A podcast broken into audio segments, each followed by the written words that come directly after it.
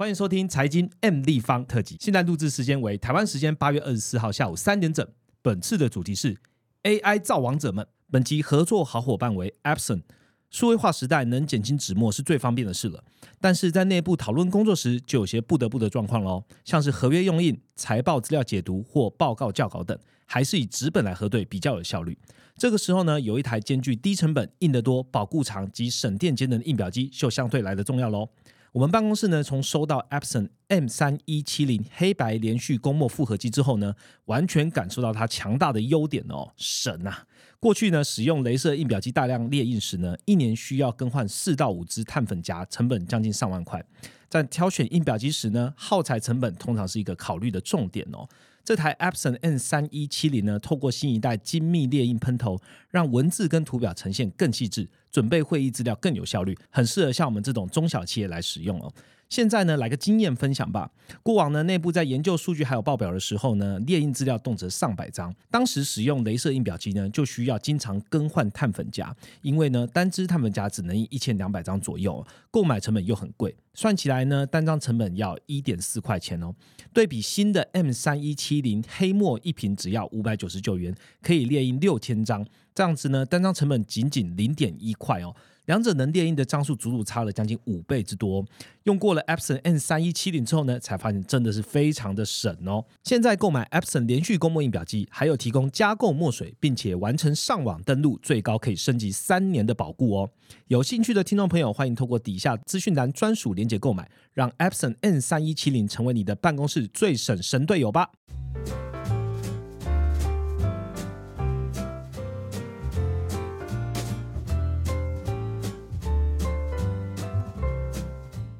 Hello，大家好，我是财经方的 Roger。M 平方的 MM Prime 好订阅限时的优惠呢，不知道大家跟上了没有？现在我们的年缴呢，不止送一个月的福利哦，还加全球财经日历和懒人投资仪表板。那很多用户在问说，哎，仪表板到底是什么？其实是 M 平方独家精选的这个台美股最关键的图表。哦，总共大概十五张左右了哈，让你每天只要三分钟，你就可以很快的了解全球的行情的动向。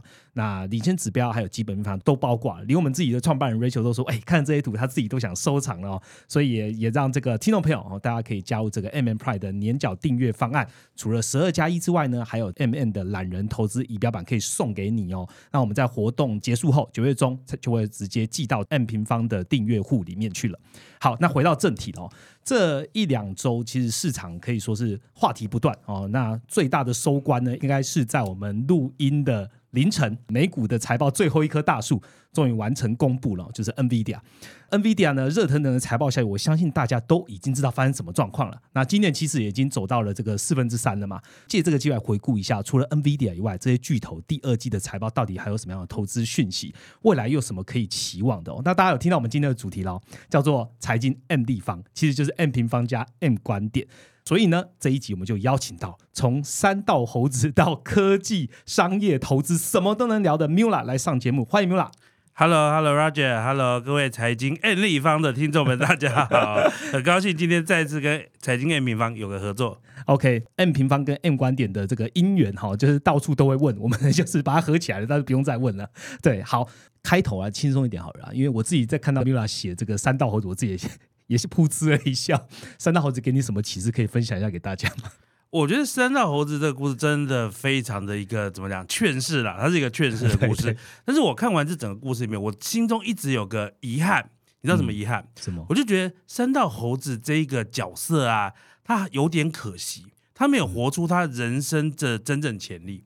你觉得三道猴子最厉害的能力是什么？我跟你讲哦。不是在山道上面飙车，而是他拥有打造一个网红的能力。你看，包含了他自己。包含了他的第一任女友，包含了他的第二任女友，是在他的操作之下，都变成一个这种跑山界的一个网红，对不对？所以其实你要你要知道，我们自己做节目，自己做自媒体，我们就知道要打造网红其实不容易。对，那是一个天分，是一个能力。那我觉得三道猴子真的蛮可惜的，就是他拥有了打造网红的能力，但是他却。不知道怎么样把这个样子的流量、名声来变现出去变现，所以他最后还是很辛苦的在超商打工啊，打工要还债啊。那你打到肝坏，你大概都没办法还债吧，对不对？所以如果他对于整个商业的认知有更加的理解的话，那他的眼界能够比他原本身处的状况更好一点的话，我觉得他可能就可以想说，我怎么样利用我的这样的打造的网红的能力，来创造更好的收入，那他可能就不会。有最后的那个样子的结局嘛，对不对？OK，好，这个听众朋友可能有些人没看过《三道猴子》哦，大家自己在 YouTube 上面搜。今年 YouTube 最红影片，真的，五百多万的浏览了，好不好？大家可以去看一下，也当做这个消遣一下。不过这是一个劝世的影片，哦，大家可以呃静下心来好好的看一下。好，那我们回到正题哦，今天请明晚来哦，我们聊了很多很多跟科技巨头相关的内容，资料非常丰富，所以大家可以拿纸笔准备一下喽。我们就开始今天的节目吧。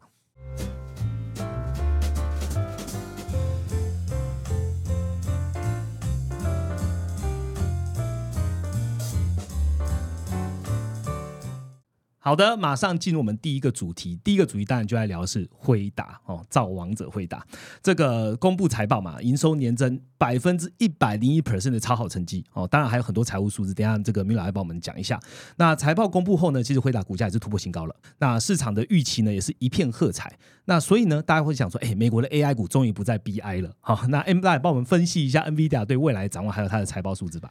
好，那我想哈，NVIDIA 的这一次财报真的是，我觉得即使大家之前都知道它这一季会开的很厉害哦，但是它开出来的财报还是让大家 把下巴都吓得掉下来，你知道吗？我记得其实他在发布上一季财报的时候，那时候说第二季要做一百一十亿美元的营收，是讲完之后股价就喷了，对不对？当天我记得喷了二十趴以上嘛，喷很多。嗯，但是之后呢，它股价还是慢慢的上攻，对不对？所以大家想说，哇，你还能上攻，是市场觉得。可能比一百一十亿更多嘛？对，所以后来市场的预期其实是高于一百一十亿的，结果他这次开一百三十五亿，哦，远远打败了所有的市场预期。而且更重要的一点是，我觉得你如果看它的这个 operating income，这个所谓的营业利益哦，哇，这个它比去年同期啊多了十二倍，这比较有点不公平，因为去年第二季人家还在打消库存，然后，但是它比起今年第一季也增长了两倍哦，就是原本的三倍嘛，哈。为什么？因为很简单啊，我营收上去，可是我的费用没有上去啊，它费用只增加一点点嘛。他说，就算一季之间你要增加多少 R D 多少 Sales，根本不可能增加多少，所以其实你的营业利益就上去，营业利率应该是它史上也从来没有这么高嘛。对。但是啊，我觉得市场，我现在在看 Nvidia，就想说，好，我已经知道你第一季、第二季很好了，那你第三季、第四季如何？嗯。他开了第三季的 Guidance 又超好的，开个一百六十亿美元的 Guidance，我觉得。你知道我自己哈，已经算是 Nvidia 乐观派，所以其实去年 Nvidia 股价跌很惨的时候，我还在说 Nvidia 还是这个 AI 最好的一个投注的一个标的。但是呢，你知道吗？我从来没有想过它，哇，它能够在今年第三季就可以喊出一百六十亿美元营收哦。因为你叫我今年年初猜，我再怎么猜厉害，猜一百亿出头了，一百六十亿真的很夸张。那你想哦，等到第四季。会到多少？第四季可能都会上两百亿美元诶，嗯，所以今年它全年哦要做五百六十亿美元的营收，至少哦，这我讲这还是有点低估，所以可能比年初所有的分析师对它的营收的预期可能超过一倍以上哦。因为这个股价现在喷成这样哦，我觉得是有有道理的，有道理的。好，而且更重要的是，我觉得你要看 Nvidia，更重要的是，其实 Nvidia 短期内不会有。够力的竞争对手，我讲短期大概指大概从今年下半年，甚至到明年上半年，是都不太会有真正有实质意义上的竞争对手。你会看到竞争对手陆续的出来哦，各家都做自己的一些晶片，可是那些只是在整个超级大的大饼中稍微分走一点点。OK，可是整个大饼是在成长的，而谁能够吃到这个大饼最大，当然还是 Nvidia。对，所以我想哦，Nvidia 现在的状况是至少未来一年到一年半哦是。万里晴空，你知道吗？我们从今年年初讲总结，那时候很多人都说今年预计会衰退，会怎么之类。那当然，现在大家比较讲是 soft landing 嘛，我们也不知道，因为未来是很难预测。对我告诉你，但是就算未来经济出现一个意外，真的出现衰退，我告诉你，Nvidia 不会不太会受到影响，因为 AI 这个东西现在在军备竞赛，所有的云服务业者，所有的这个科技巨头都在抢 AI，都在抢。这样讲，他们抢的可能是他们目前抢到手上的东西，只是他们所需要的 maybe 三分之一而已。他还有很多的军火要抢，就算经济不好，这些人手头都很有钱呐。他可能在别的比较不重要的战役里面选择选择节省，是，但是 AI 他们不会节省，所以这个就对 Nvidia 是一个非常强大的一个推理哦。嗯，好，NVIDIA 它是呃，目前看来万里晴空哦，M 大对它的还是保持相当乐观。从它的数字呢看得出来，没有预测不到，只有比预测更好 的一个数字表现哦。那我们来延续 AI 话题好了，AI 大家也想到另外一个巨头就是 Google。Alphabet 的第二季的财报营收，也其实也是超越华尔街的这分析师的预期，然后也不算太差。那市场也有做出一些正面的回应。那我有看 M 大的一些内容，包含了在它在 AI 啊、数位广告这边，其实 M 大都有一些 comment。Mila，你觉得 Google 这次成绩如何？也让这个 M 方听众朋友知道一下吧。Google 这次财报开出来之后，市场反应是蛮正面的吧？对，不过，其实我并不觉得市场的反应是反反映在它 AI 上面，嗯。我觉得主要还是反映在它的广告收入上面。因为嗯。Google 的最主要营收，大家知道，其实来自于广告。虽然它这几年很认真地在做 Google Cloud，可是比起广告来讲，还是相对比较小的。对，在广告的部分呢，其实从去年第四季开始，Google 其实是有露出一些让人担心的迹象的，包含着它的 Google Search 很久没有负成长，去年第四季负成长对，包含它 YouTube，YouTube 其实在二零二一年的时候都还是很超棒的，很棒的成长，但是从二零二二年下半下半年开始就开始进入衰退。那大家想说，我知道 AI 很重要，可是你现在靠广告赚钱，你能不能止稳呢、我知道市场有点不好或怎么之类，可是广告不好，我们不放心嘛。那我觉得这一次市场对于 Google 的财报的表现的最重要的一个 get 到的一个东西，就是哇，原来你的广告市场我不用太担还是心了。撑得住。你 Google Search 的东西的成长率开始回温，是更重要的是 YouTube 不再衰退。嗯 YouTube 不再衰。那当然了，Google 还有另外一个广告资产，它叫 Third Party Network，就是第三方广告。你上一些其他人的网站，不是 Google 吧？那上面投放 Google 广告，这块还是衰退，因为这块是所有广告里面最弱的。全世界你会聊到广告里面这部分，其实相对就是成效比较差，所以它在广告的复苏里面最晚看到才也是合合理的。。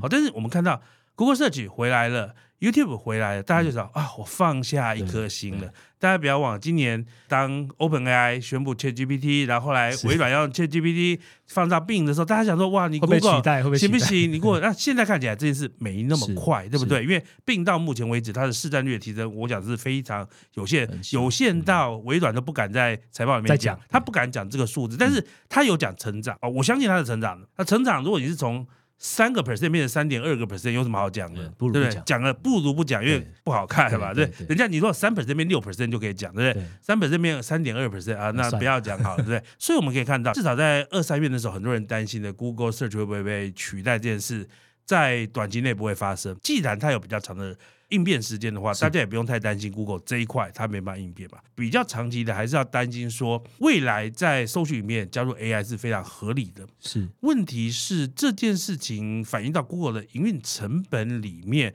可能会对获利造成一些，就整间公司的获利结构造成一些影响。是，这个是要长期观察，但是我我必须说这件事情至少在未来一年都还不太需要担心。你知道二三月的时候，Google 内部已经很紧张，我们随时要应战，但他们现在看这样，他们应该稍微放心。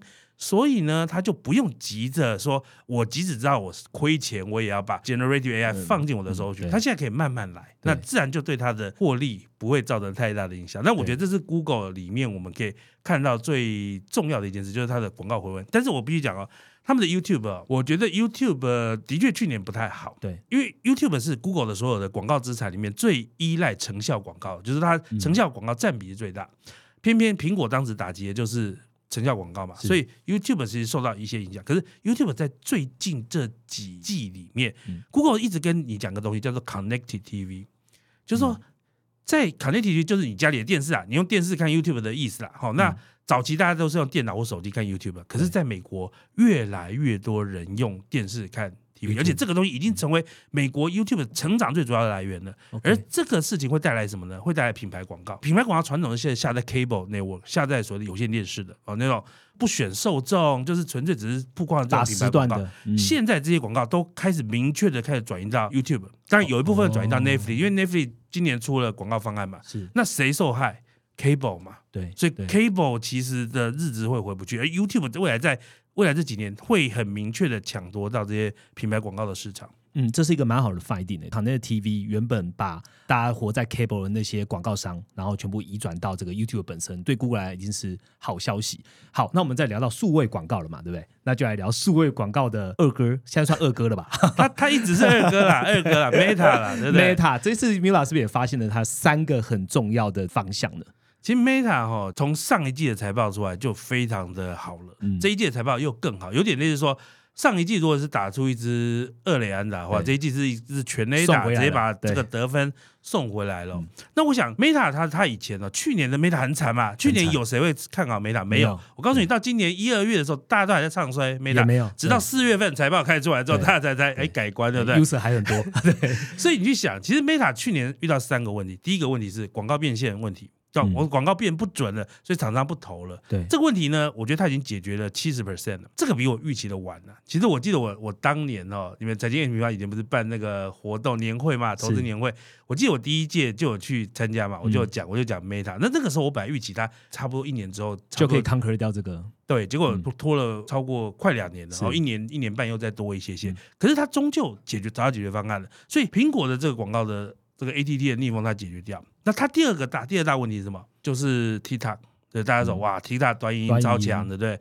不要小看那个 Meta 推的 Reels，Reels 现在是成长的非常漂亮的，所以它推出 Reels 之后呢，就抵挡住 TikTok，所以他唯一没有解决的东西是元宇宙嘛，是因为大家抱怨说你元宇宙不要那么烧钱好不好？你 不要烧不要烧那么多钱，因为二零二三年元宇宙要烧一百五十亿美元以上、哎，很嗯可怕、哎，对不对？嗯？那一百五十亿美元在别家公司不知道是几嗯，年的哎好几预算了对 对，好了，但是这个事情，Mark Zuckerberg 目前还没有要让步，特别是他广告现在恢复的状况下，他就更没有理由让步气了啊对不对？有他有地气，他说，嗯他就跟股东说：“你看我广告赚那么多钱，你让我烧嘛。”哦，大概是这样子。但是我觉得 Meta 你现在要看的重点是滚动嘛，我、嗯就说，哎，你现在是快速的上升。我跟你讲，Meta 现在是 on a roll 哦。我们刚刚讲的一些东西哦，它都还在发酵的早期，有嗯 AI 协助的这个广告，对，以及所谓的 Reels 啊、嗯他们的短影音，还有我发现引擎，就是它的推荐机制啦，他就把哎，我最近开那个脸书哦，真的常常看到很多我没有追踪的粉推荐，为你推荐，而且比以前多很多，我觉得比一个月前的体感多很多，嗯，而且都很准、哦，哎，算准的，我也都很准哦。因为我最近在看那个迪士尼的那个 Moving 异能那一部韩剧，我很喜欢嘛，嗯我我稍微在截段聊了一下，哇，他就拼命推给我哎，我想哇，而且每一篇都很精彩，我就一直看哦这个东西哦。反映在 Meta 的数据上面，就是它的 impression 暴增，视量、展示量暴增。哇，展示量暴增之下，其实广告单价会降，因为广告主没有那么快进来嘛。对。可是广告主会慢慢跟上，因为只要广告量暴增，广告价格就会下降，那广告主就有利，所以慢慢就会进来。所以我觉得未来几季我们可以看到这届这个力量会持续推动 Meta 的营收。OK，好，Meta 的营收是一回事。刚刚 Mila 来讲的时候，我很快想到一个议题，也想请教一下那个 Mila。我觉得跟 Facebook 的财报可能没有太大相关，就是 Thread，嗯，就是我也好奇 Thread 它推出来，它到底目的是什么啊？就是 Thread 到底能不能干掉这个 X？现在又叫 X 嘛，对不对？嗯它有没有办法干掉？它的目的是什么？呃，当然了，Meta 内部的事情我们并不知道。你对要我猜的话，哈，因为 Threads 这个专案是在 Instagram 里面的一支小的独立团队在做的。哦我觉得最有可能的状况是，Meta 他们自己内部在开会的时候发现，哎，其实 Elon Musk 买了 Twitter 之后，蛮多争议的，而这些争议有很多人都抱怨说，能不能有个新的类似的哦 social network？、所以他们就在内部说，哎，我们我们来开一个团队试试看好了，所以他们就做。那这个做呢？你说他是认真做还是不认真做？你不知道。像在这种大公司里面的这种专案哦，有很可能做个半年之后，老板突然决定关掉，就不做了，不上都有可能。嗯那我觉得他们就是本来就是一直在做，一直在做，但之前一直有 rumor 他们在做嘛。嗯直到某一天，他们突然觉得，哎，现在有个不错的市场机会了。马斯克那时候做了一个 rate limit 速率上限，就是你限制一般的用户一天只能在推特上面看几个推文。对，哇，他想，哇，这个就是一个大好时机，所以他们就霸王硬上弓，就对给他上。趁你病 那而且我觉得他们的好处是因为 Thread 这个产品失败，对于脸书来讲不也没差不，痛不痒，嗯对不对？如果它能够成功，那当然就是一个额外的一支啊，我相信 Thread 绝对不在 Meta 的本来计划里面，它绝对不在他公司的大计划，它就是一个 side project。正好他们觉得有个机会。就试试看吧，让小团队冲一下。所以我觉得哈，其实他一开始的过度成功，反而成为他现在非常大的一个。真的，反而市场关注更高，对，就看你怎么衰退。我觉得这个包袱太大了，因为嗯你想，我觉得社群网络有个很大的状况，就是说，你只要一开始使用的经验不好，你想回去的几率不高。真的，所以很多人在第一天兴冲冲的 download Thread，用嗯了两天之后觉得好无聊就走了，他不会再回去了。所以其实 Thread，我觉得当初太太 rush 了，太仓促了。嗯，好，虽然是一个 side project 然后，那我们来回归到这个巨头来聊一下好了。刚刚聊到 Google 嘛聊到 AI 嘛，那这时候巨头们大家会想到谁？当然就是 Microsoft。Microsoft 其实是相对来讲，它是非常多角化的发展，然后在 AI 的 application 上面也是非常多的哦，包含了它的 Edge 浏览器啊，然后还有 Mila 有讲到这个 DataBricks 的合作哦，提供用户 OpenAI 以外的模型做选择。那我想问 Mila，微软在于商务应用这边算是重新加速了吗？在 AI 的营收上面，是不是有开始有实质的帮助了呢？嗯，AI 的 AI 对于微软的营收实质帮助，我觉得目前还没有明确的进来了哈。嗯但是你说它的商务有没有重新叫？有。事实上，你如果看去年大概在第四季啊的时候，其实整个微软的它的商务应用的部分营收成长，其实是在趋缓的、哦。对，可是到了这一季最新一季，它其实又重新增速了，又重新增速。当然，这里面有个很重要的因素啊，就是汇率了。其实汇率在这一季是稍微比较 favorable 一点。微软的这个商务的应用的部分，事实上是有重新一种增温的倾向。而且他们里面的第一大主力产品当然是说 Office 三六五嘛。嗯第二个主力产品是，其实之前大市场上比较少人关注，可是我发现最近在最近这一年一年开始有人注意的，就是微软有套产品叫做 Dy Dynamics 三六五啊。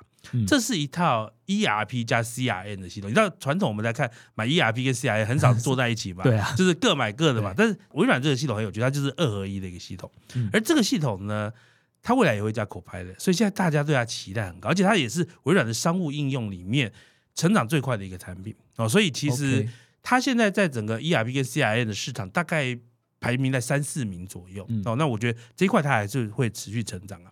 嗯那我们讲到 AI 对微软的帮助，我觉得 AI 对微软的帮助，我觉得可以看两个部分，一个是帮助我们刚刚讲的，就是它的商务应用的这部分，这里面当然就是之前微软宣布的 Microsoft 三六五 Copilot 这个东西嘛，这个东西大家期待超高的，因为你知道为什么？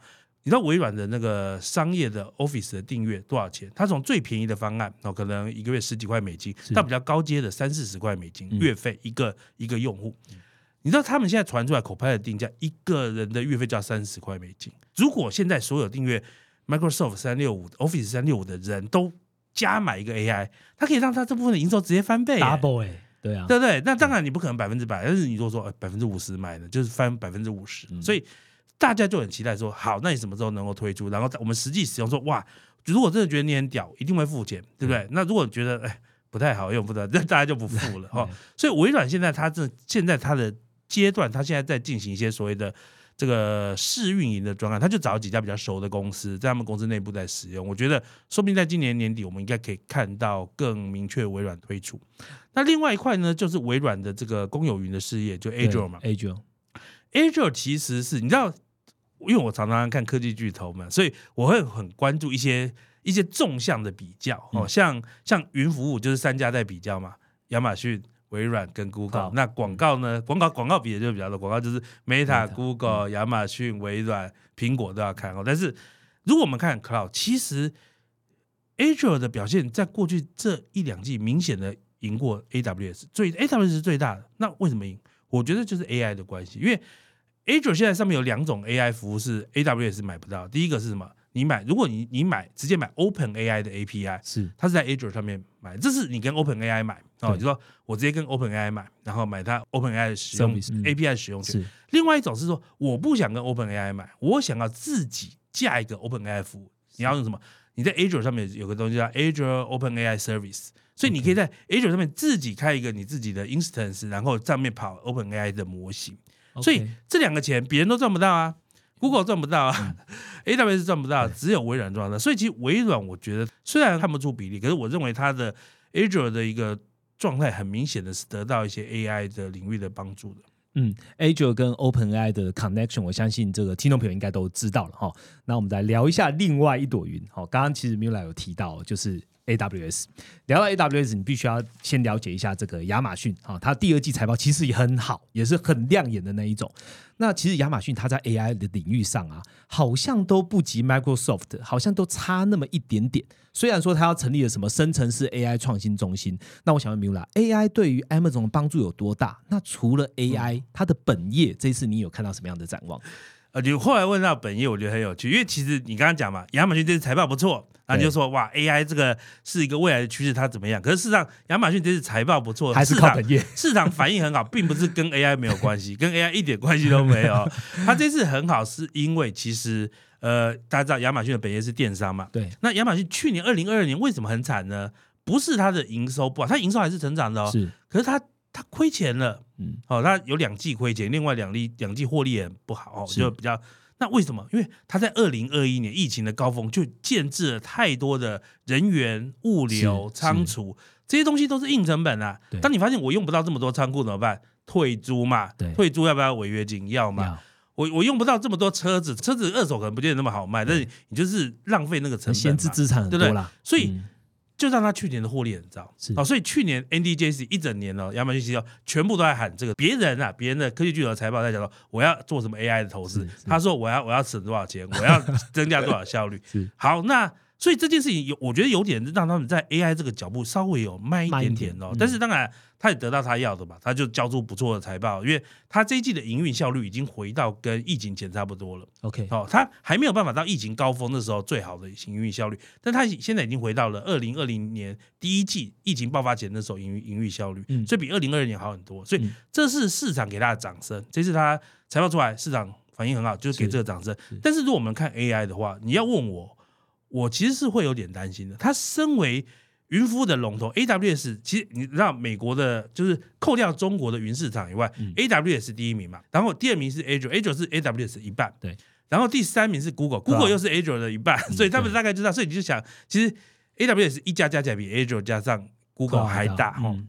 问题是他们现在在拥抱这个 AI 的速度，我觉得可能因为它是最大的，对所以它反而有很多它的额外的考量。举个例子来讲，像 NVIDIA 这个 AI 的最重要的军火商，他就说：“哎、我们除了卖你们我的 AI 的显卡以外，你能不能顺便在你们的云服务里面推出我 NVIDIA 的自家的云服务，那叫做 DGX Cloud 哦。那时候因为 NVIDIA 它有办法自己做云服务，没问题啊，他绝对做得到。问题是他没有办法建 sales team，他没有办法建服务 team，所以他用既有的公有云帮他卖是最好的。对，那最第一个买单是谁？Oracle 嘛，因为 Oracle 的云很弱嘛，就很愿意。可是根据 NVIDIA 自己的说法，至少微软跟 Google 都愿意跟他们在讨论这个部分的合作，而且可能会推出。谁唯一完全不为所动？老大哥亚马逊不为所动。那为什么？他觉得我是老大嘛。如果我现在开始卖你的东西，未来会不会五年后、十年后大家都买你的，就不买我 AWS 了？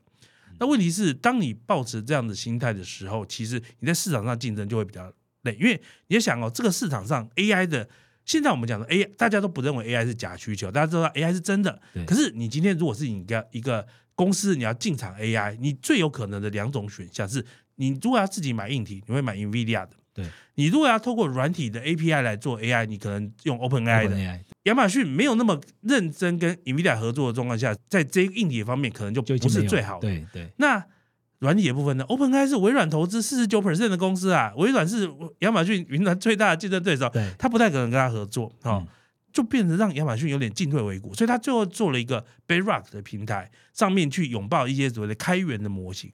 这条路线相对我觉得是难的，因为你想，你如果是客户，我们常常讲哦，今天你如果是一间公司的 CIO 这种资讯长哦，是。或者研发长，你通常也会为自己的官位着想，你会选择最安全的选择。所以你今天要用一个 API，你会去选 Anthropic 的 A AI 吗？不会吧？你可能说我用 OpenAI，我用市场公认最好的，对，这是市场它的功能，我用它的我不会被骂。对但是我如果选了另外一家比较小的公司做的 AI，然后成绩很好就算了，哦，就我有功劳；成绩不好呢，算你的，算我的，对不对？所以我觉得这是亚马逊他们推这个平台，我觉得一定会遇到的问题。他们现在唯一的优势就是，他说 data 都在我这边，啊，没错啊，对，就是说，嗯。因为毕竟他自己的客户最多嘛，那客户如果要把 AI 用在自己的企业里面，一定要一定要加入自己的资料嘛。对。那那他就说，哎、你的资料都放在我这边，你搬到别家，你放心吗？嗯你要付两边的钱，你你放心吗？你不如就在我这里使用我的 AI solution。所以这是亚马逊现在认为他们拥有一个优势，可是这个优势到底能够发挥到什么程度，我觉得还很难说了。因为你知道云是互通的嘛，对，我可我可不可以资料放在 AWS，但是我去呼叫 Azure 的 OpenAI 的 API，API 过来就好了，也是可以啊，对不对？所以看看咯，我觉得现在还很难断这些东西的输赢了，因为因为毕竟亚马逊家大业大，AWS 家大业大，我觉得它是，说不定它明天它政策就改了，它马上就追上来，我觉得也是有可能的。所谓政策改，就是他可能马上用到 NVIDIA 的对我说我要我要推 DGS Cloud，我要比微软、Google 更积极来做这件事情，可不可能？有因为 data 在他家。对啊，那我觉得比较可惜的是说，他们自己的那个 training 的晶片跟他们的推论的晶片，我觉得现在看起来市场评价没有特别高了。不然你们就赶快推二代嘛，让大家觉得你的 training 厉害，或者 厉害 differentiate 厉害嗯，那那就可以嘛，对不对？嗯，OK，好，谢谢 Mula。我们刚刚聊到了 Amazon 怎么样，它都是一个零售哈 retail 的一个的 king 了。那讲到这个销售，我们就要讲到另外一个巨头，也就是这个消费电子的头哈，全球市值第一的苹果。这苹果它这次开财报，其实相对这几个几家来讲，它反而是比较中庸一点的哦。其实它的这个 Mac 哦，那个 iPhone 其实都还好哦，销量都不是太好。Mila 跟大家分享一下，这个苹果下半年下一步是什么？难道全力放在 Vision Pro 还有 iPhone 十五上面吗？其实你要说苹果的财报平庸哦，我说它财报平庸已经平庸三季了，你知道吗？啊，对啦，也是它啦，财报平庸也不是这一季才开始平庸，其实苹果最后一次让大家觉得财报很好是去年的第三季哦。那为什么呢？因为那 iPhone 十四提早提早一个多礼拜上市，多卖了十几天。当然，比起前一季就会很明显的有成长嘛。那嗯你先把货卖出去，你之后要还的嘛，所以后面是三季就 就来要还债，就就就这样。因为 iPhone 一定是前一两个月卖的最好，一定就这样。那我想哦，苹果的确它在这一代 iPhone 十四的表现没有非常的好哦。嗯那而且它你要讲它还有涨价哦，但是它事实上的整个营收是衰退的。嗯那 Mac 呃今年也不好，这过去这一年也不好，也是衰退，所以它这两个很重要的产品线事实上都表现的没有很好，所以大家想说没关系没关系，过去就过去了，有没有？我们来看 iPhone 十，因为 iPhone 十五大家很期待啊，嗯因为它用那个 USB Type C 的接头嘛，你知道像我自己。我家里有一只 iPhone，我也我也我有在等这个 iPhone 十五，我要给它升级哦，所以我可以理解大家的，而且所以其实市场上原本对 iPhone 十五的这个销售的炒是蛮看好的、哦，嗯但是最近不是有传出他们砍货嘛，因为一些零组件的关系然后所以对这个如果是这样子，当然他们也不太能够控制嘛，因为他们的这个零组件的出货上就出不了这么高、嗯这么多的货。那我觉得这件事有可能会造成 iPhone 十五的业绩会不如预期哦。嗯那至于 Apple Vision Pro 的话，我觉得它它初期哈，因为大家现在也不知道它会卖多少台嘛，就是它第一年会，第一个它今年不会卖了，嗯它明年才会卖，那明年可能就第一季。那第一年到底它会出二十万的，还是五十万的，还是一百万的？它做不做出来，可能都是个量产的出来都是对，因为其实现在就是大家想说，它整个最关键零组件是 Sony 的 OLED 的面板，对那问题是良率很低，所以能够出几个呢？那嗯所以我相信 Apple Vision Pro 出的时候，一定是每一台都卖光、抢光，而且是让大家都在抢。你知道我有个朋友跟我讲，你知道吗？光苹果的开发者们就可以把这个买完。哦。就是光 Apple Apple 的 developers 那一群人。那些开发者，他说我要买这个东西，我才知道明年后年我可以在这上面开什么是开发什么软体嘛，我总要有一台我才能用嘛，所以光苹果全世界的开发者就可能就把几十万台 买光了哦，所以对。这绝对是这样子。那嗯。问题来了，就是说好，他明年没办法放量了，所以他真的能够放量，我真的觉得要等它低价版出来，它低价版哦。maybe 二零二五，maybe 二零二六，嗯。我觉得这是比较可能的时候，所以远水救不了近火啦。我觉得苹果本来 iPhone 是我我的确是蛮期待它会有不错的换机潮，但是如果现在有供应链问题，我想它的供应链问题看起来不是能够很快速解决，因为它就是遇到一些生产的良率的问题。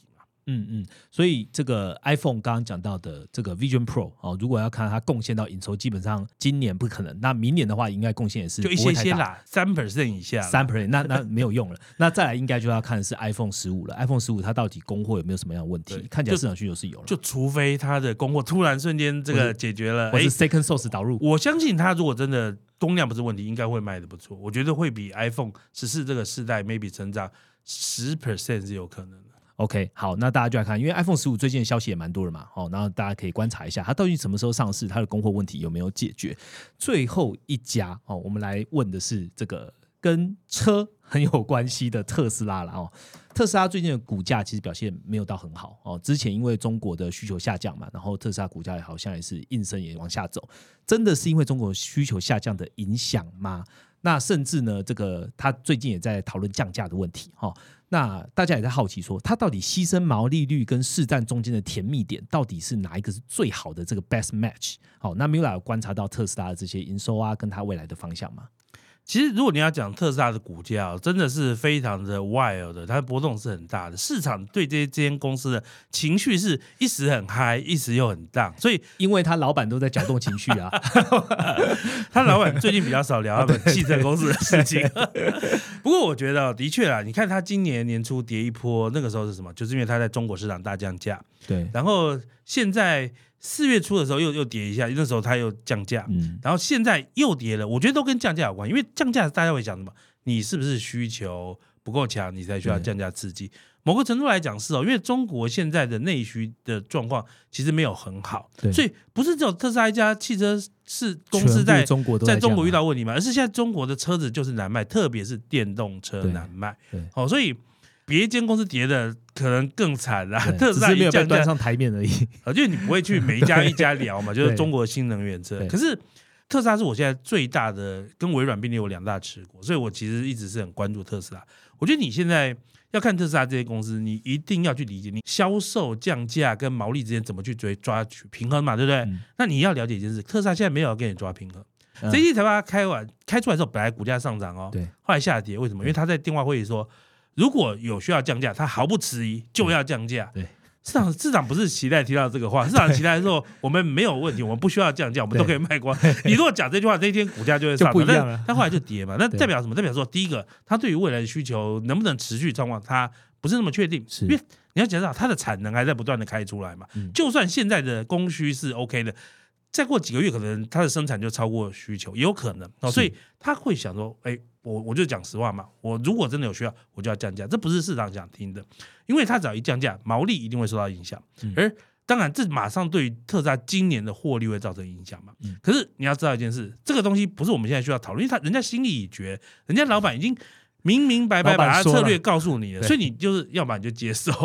要么你就不接受。你不接受，你就把它出清，就卖掉啊。对，那你接受就是好吧？我知道未来这一年甚至一年半，特斯拉都有很可能用降价来来打实战出清它，因为你要想哦，如果你是一个比较正常的汽车公司老板，你你对于未来的景气不是很确定，不知道要不要降，你会做什么？你会停止增产，对对不对？我要少生产一点，那我的价格不要掉。对，特斯拉没有这样，他还在拼命开工厂，哎对，所以你可以知道说，对他来讲是说，呃，他之前讲嘛，马斯克说，我不管生产多少台，就算这些车子完全没有赚钱，我还是把它全部卖掉，就是他可能零毛利的状况下，把卖掉超多台车，然后呢，他觉得说我未来可以用软体赚钱。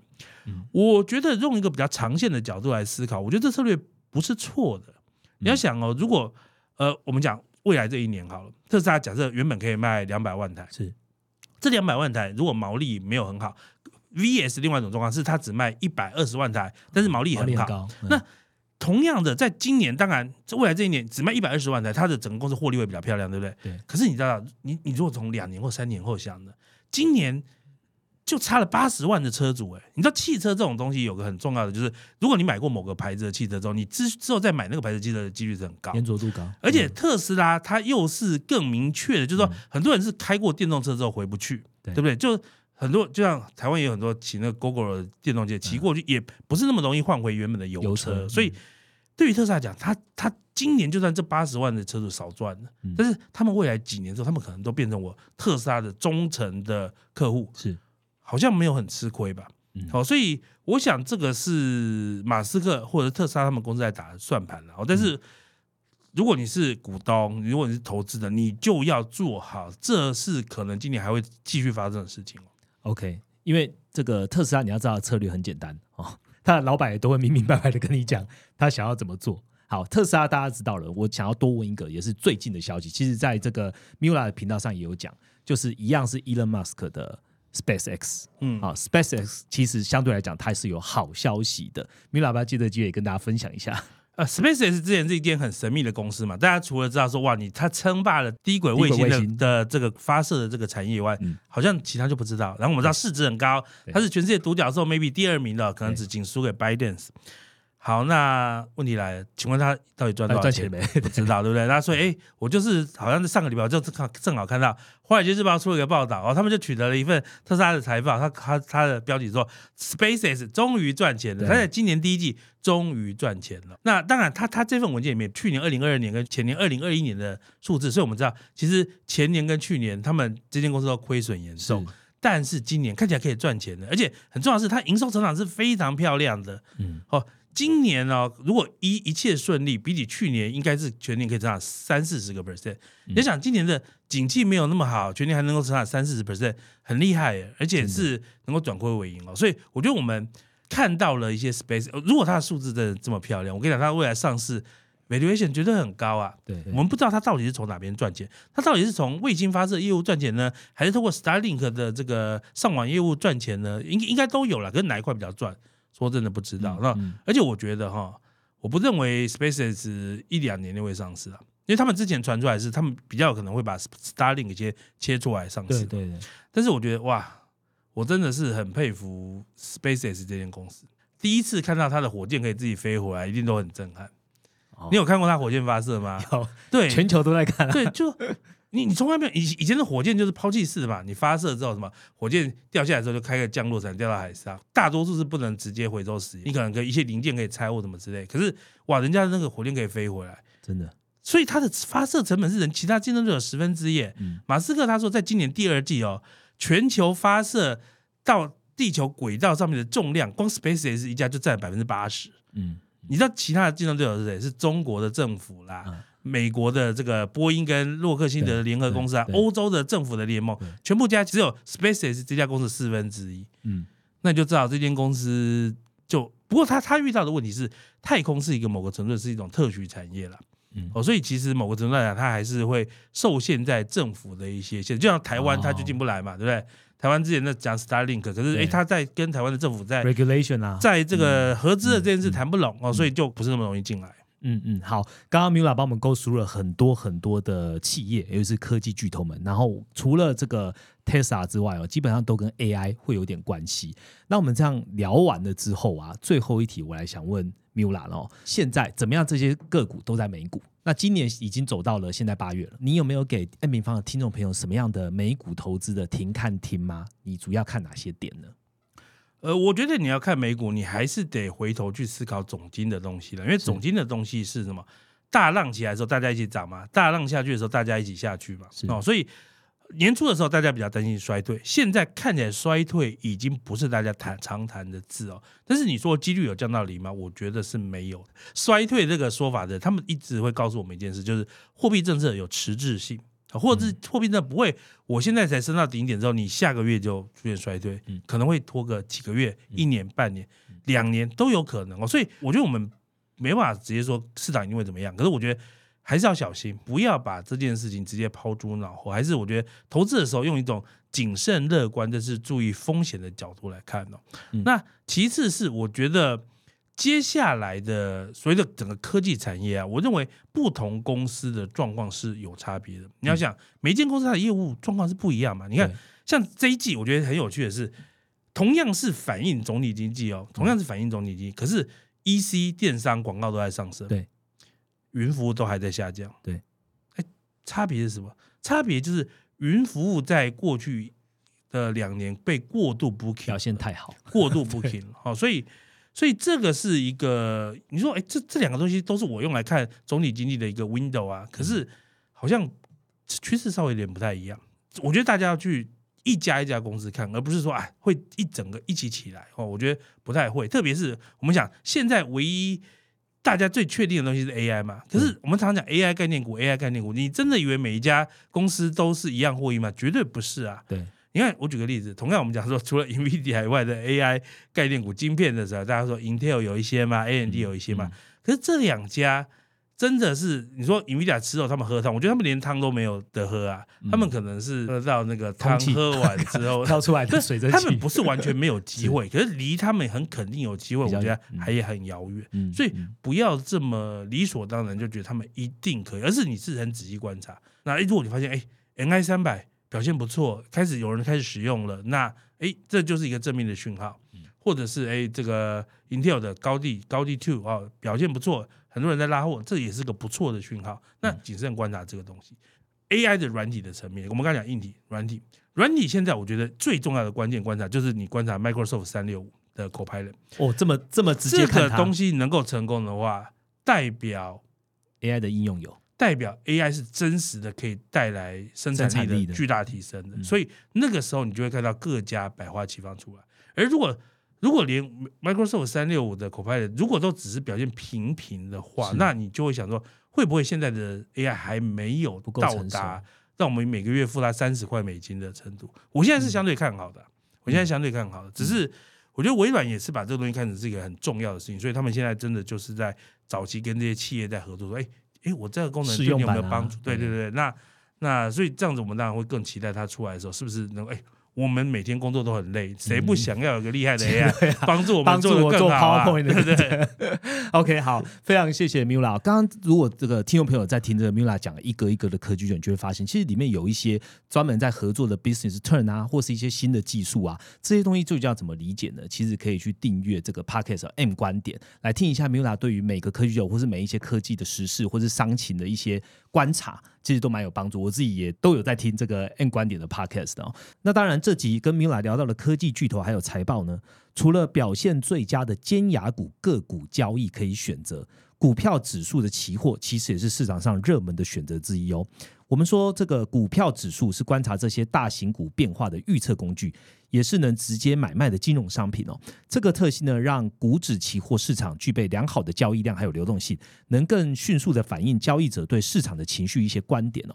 那除此之外呢，投资人也可以透过在股市和股指期货市场进行反向操作，达到一些避险的目的哦。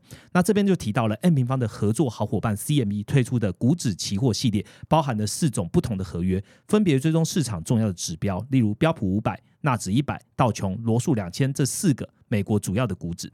从二零一九年推出到现在，这成交量已经突破了二十二亿份的合约了。而且呢，股指期货还有非常强势的优势，它不收年费管理费，那交易时间也比较长。像这个 CME 的股指期货，每周六天二十四小时都可以进行交易，所以呢，即使股市休市啦，你还可以进行交易股指期货，对市场变化做出快速的反应，更灵活的调整仓位，还有各种交易策略喽。针对不同资金还有交易策略的个人投资人呢，CME 也推出了不同的合约规模期货产品，让投资人按照自身的配置比例入手啊。其中呢，微型股指期货系列很受小资族的欢迎哦。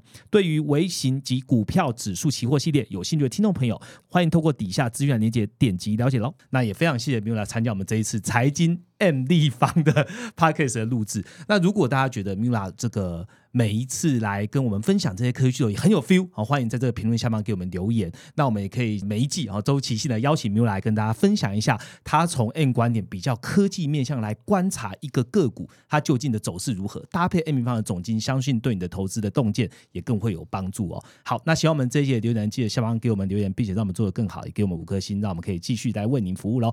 我们就下一次见喽，谢谢 Mula，拜拜。好，谢谢 Roger，拜拜。